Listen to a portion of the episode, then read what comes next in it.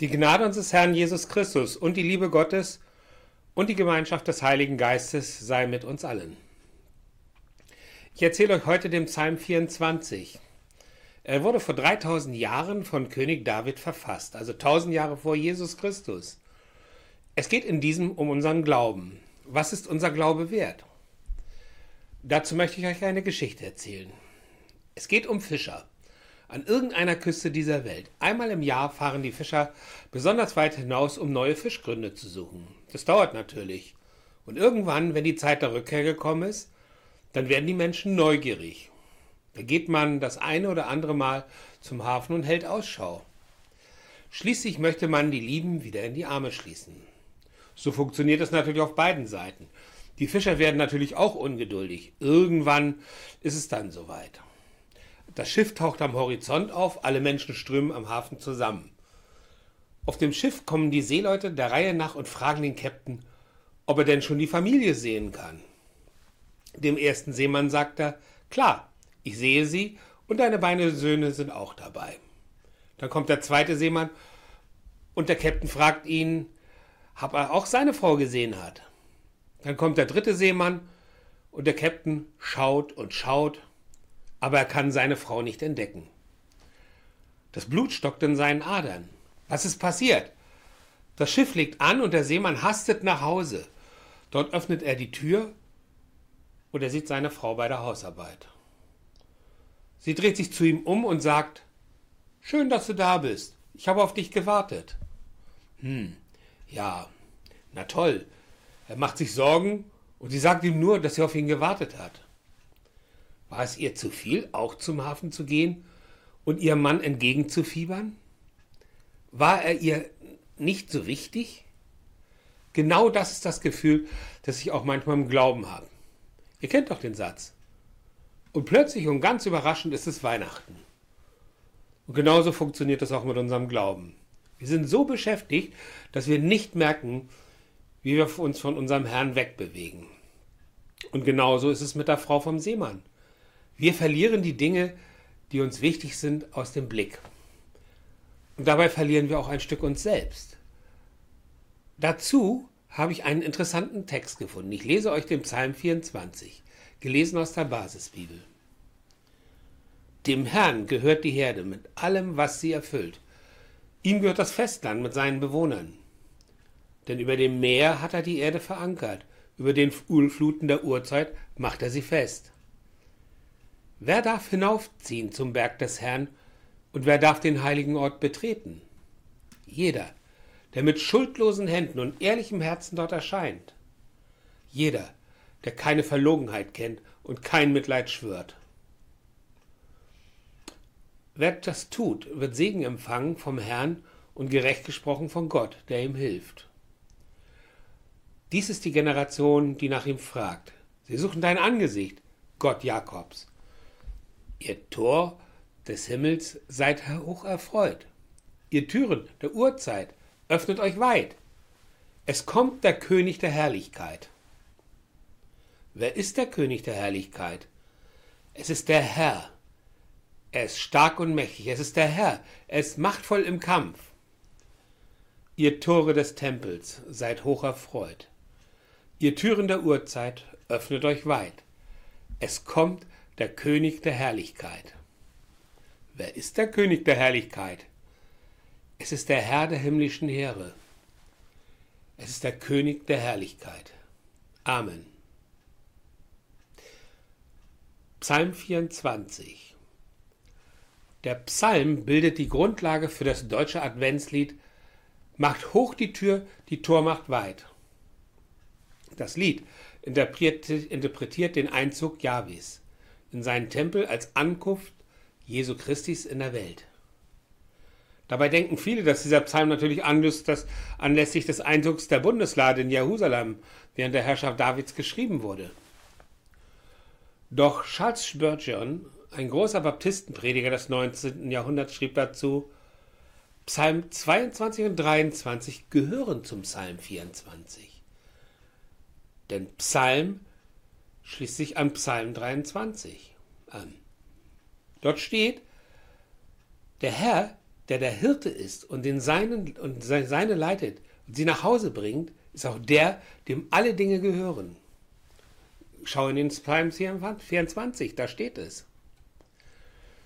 In Psalm 22 geht es um Christus für die, für die Seinen, den guten Hirten. Im Psalm 23 geht es um Christus mit den Seinen, den großen Hirten. Und im Psalm 24 geht es um Christus über die Seinen, den Erzhirten. In den Versen 1 und 2 des Psalms 24 stellt David erstmal in einem kurzen Hymnus fest, dass Gott der König der ganzen Erde ist. Im Vers 3 stellt er die Kernfrage, wer ist der, der den Tempel jederzeit betreten darf? Gott, denn er ist, es ist sein Zuhause. Aber das ist nur die grundlegende Feststellung, wer im Glauben das Sagen hat. Kommen wir aber zum Text. Im Vers 4 nimmt David Bezug zu unserer Geschichte. Die reinen Herzens sind, werden Gott schauen. Es geht allein um unser Herz. Uns ist wichtig, was unserem Herz am nächsten ist. Die Frau des Seemanns hat ihren Mann anscheinend nicht so ernst genommen, dass es ihr wichtig war, zum Hafen zu gehen. Wenn ich auf uns schaue, dann nehmen wir Weihnachten auch nicht mehr so ernst wie früher. Für viele Menschen unserer Gesellschaft ist es wichtig geworden, zu schenken und einen guten Eindruck zu hinterlassen. Aber wie wichtig ist uns die Geburt von Jesus Christus? Was hat Weihnachten heute wirklich noch die Bedeutung für eine Bedeutung in unserem Herzen? Unser wahres Leben liegt ganz tief in uns Menschen. Darum ist Herzensreinheit, ich nenne es auch manchmal den inneren Frieden, eine unumgängliche Notwendigkeit. Diesen inneren Frieden können wir nur durch die reinigende Kraft der Gnade erfahren. Nur mit reinem Herzen können wir im Kind in der Krippe den Schöpfer und den Erlöser sehen und erkennen. Das ist schwierig zu verstehen. Aber es bedeutet, dass wir Gott, Jesus und den Glauben erst entdecken können, wenn wir uns auf ihn einlassen. Also richtig auf ihn einlassen. Und genauso ist es auch mit dem Advent. Wenn wir uns in den Advent fallen lassen und unsere Gedanken auf Jesus Christus konzentrieren, dann können wir am heiligen Abend auch das spüren, was Weihnachten ausmacht. Genauso wie der Seemann es gerne gespürt hätte, wie wichtig er für seine Frau ist. In Vers 5 steht es, versuche einmal dafür offen zu sein, mach dich auf, um Segen und Gerechtigkeit als Geschenk Gottes zu empfangen. Vergiss nicht, wir kommen zum Kind in der Krippe, um dieses Geschenk von ihm zu empfangen. Wir sind immer Beschenkte und Empfangende. Die wesentlichen Dinge in unserem Leben können wir nicht machen, sondern nur empfangen. Aber wir können uns empfänglich machen in dem Maße, in dem wir uns zur Verfügung stellen. Probier es mal. Gib Liebe und wunder dich nicht, wenn welche zurückkommen. Auch die Liebe eines Menschen kannst du nicht erzwingen. Sie ist immer ein Geschenk. Wenn ich so über den Vers 6 nachdenke, dann wage ich es nicht, mir vorzustellen, wie es wäre, wenn ich den Herrn gefunden hätte. Was bedeutet es, wenn ich den Herrn suche? Das heißt dann für mich, dass ich Gemeinschaft mit dem Herrn begehre. Und glaube mir, es ist schon ein Teil des Findens, wenn du weißt, was du zu suchen hast. Dieser Satz kommt von Augustinus, einen der vier lateinischen Kirchenväter der alten Kirche. Kommen wir zu Vers 7. Hier sind die Türen und Toren des Tempels in altisraelischer Zeit gemeint. Die frühe Kirche griff den Text auf und erwartete im Advent den König Christus mit dem Ruf, macht hoch die Tür, die Tor macht weit. So wie in dem bekannten Adventslied.